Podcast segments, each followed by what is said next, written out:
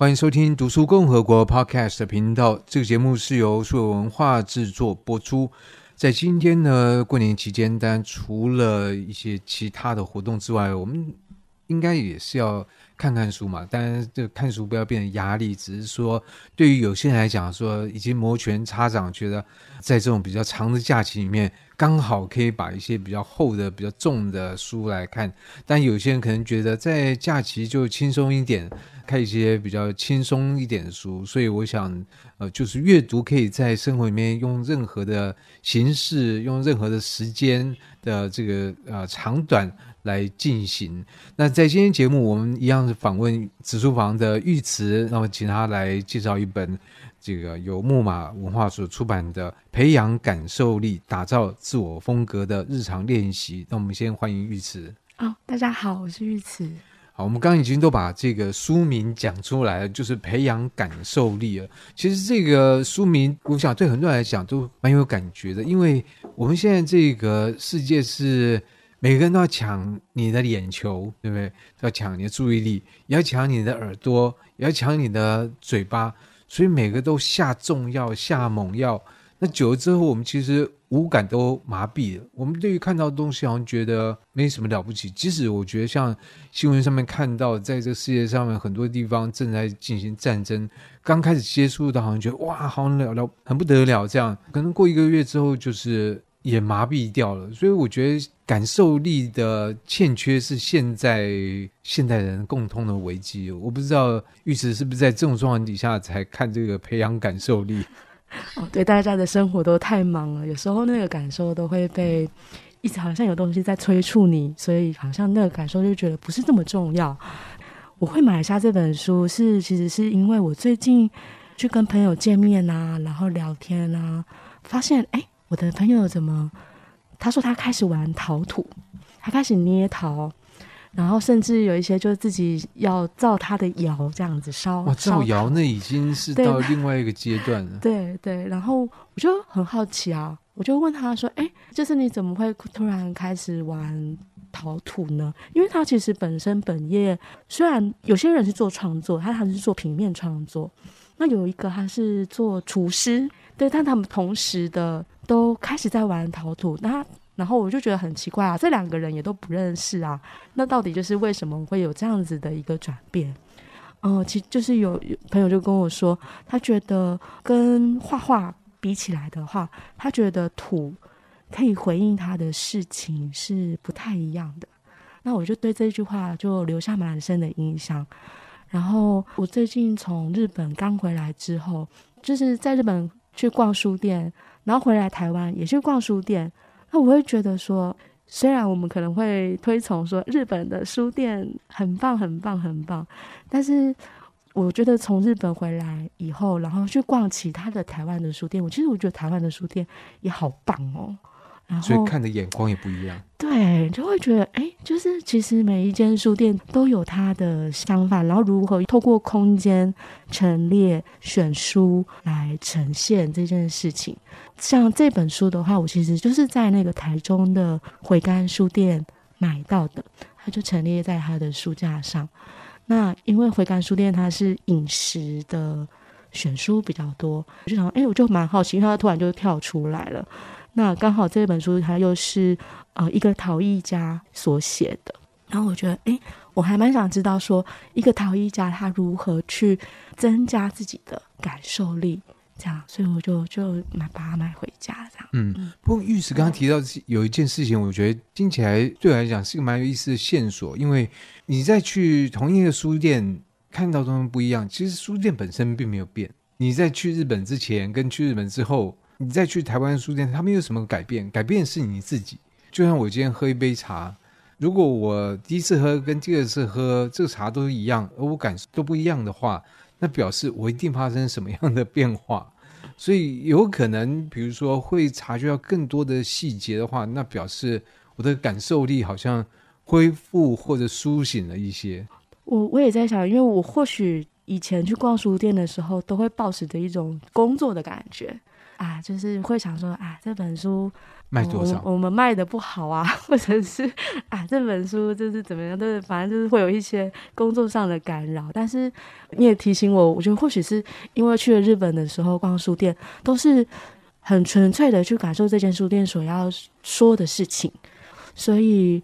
回来台湾之后，好像也是带着这样子的一个情绪去逛一间书店，就会觉得哇，很开，就是还是很开心，很感谢台湾有很多的好的书店。嗯。那另外一个也提醒我，就是说在这里面，我我觉得通过你的讲述的方式，可以感觉到就是你有一个自我察觉的这样一个过程。而我觉得感受力里面，其实这种察觉是非常重要的。如果你没有察觉的话，那根本就没有感受这件事情。可是你跟很多人讲说，哎，你要自我察觉哦。可能我们会觉得说，有啊有，我都有在察觉啊。可是有时候会变成一个障碍，就是我以为我有，其实我并没有，或者我做的还不够。所以这本书在培养感受力这件事情上面做了什么具体的建议，让你觉得说，哎，这本书值得一读呢？我觉得就是就像刚刚嘉恒讲的，就是。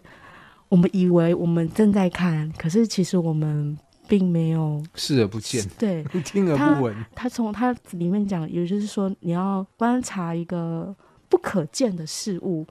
它虽然这是一个很小很小的练习，其实这本书里面的每一个篇章都很短，然后都是一个小的练习。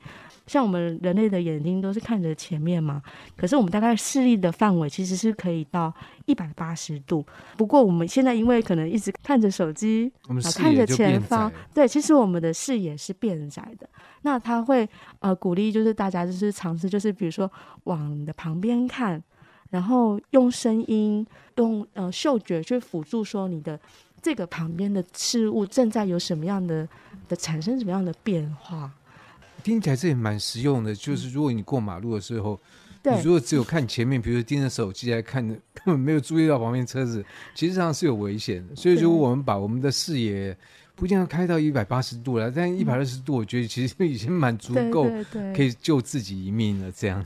嗯、然后他，然后他因为是陶艺家嘛，所以他第一章的练习就是先用身，嗯、呃，他是对，他是用触觉，身体的触觉。他是用身体去感受空气的温度跟湿度，因为我们很可能我们有很多天气预报，有很多天气的 App，可是他会鼓励大家，就是你起床的时候，你去用身体去感觉说现在是几度，你要说出一个明确的数字，你去感觉跟现在的湿度，然后再去看，对，再去看，再去对照你的 App，然后。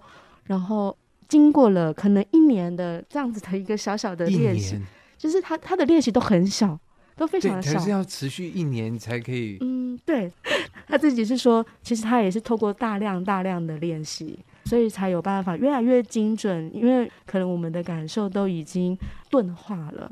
对，一方面钝化，一方面我们依赖太多的仪器，就像说，呃，如果在煮饭，可能你有个温度计。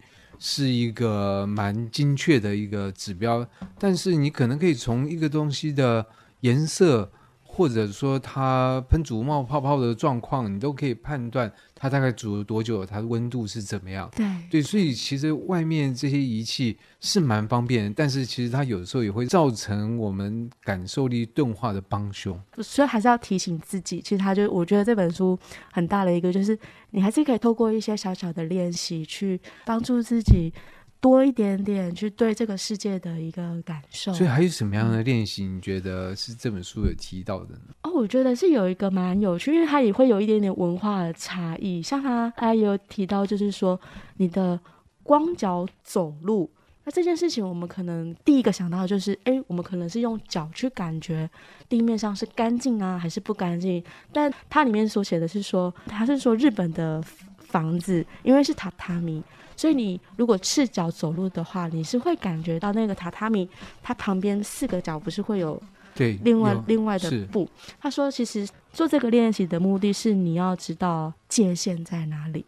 嗯、呃，所有的空间都有内跟外，都会有一条隐形的界限。那他觉得就是他认为说身体上保持着一种有点像是警觉嘛，就是。会有一点点小小的紧张。然后你走在日本的房子里面的时候，你其实要能够分辨说哪一个空间是呃内跟外，它它是用这样的方式去去说，我觉得蛮特别，因为它还带了一点文化的差异。这让我想到，好像比如说一个结界或者一些什么，事实上它都是界限。讲差一点，就是我们现在其实对于很多东西，我们会称之为这，比如说迷信，或者是为什么要有禁忌？我们应该是公平、透明、开放。但是我觉得古代的文明之所以充满了很多的禁忌，它实际上就告诉你说你不要做，而不要做这件事情，就像比如说我们说中文里面禁止的禁，实际上就上面是一个林，林木林，然后下面是一个士，代表神。比如说这群树你不要砍，可是，在现代文明来看的话，他不会觉得这有什么禁忌，我把它砍掉，我可以拿来做成东西，可以发展我的文明这些等等，反正就变成失去了对对这个大自然的。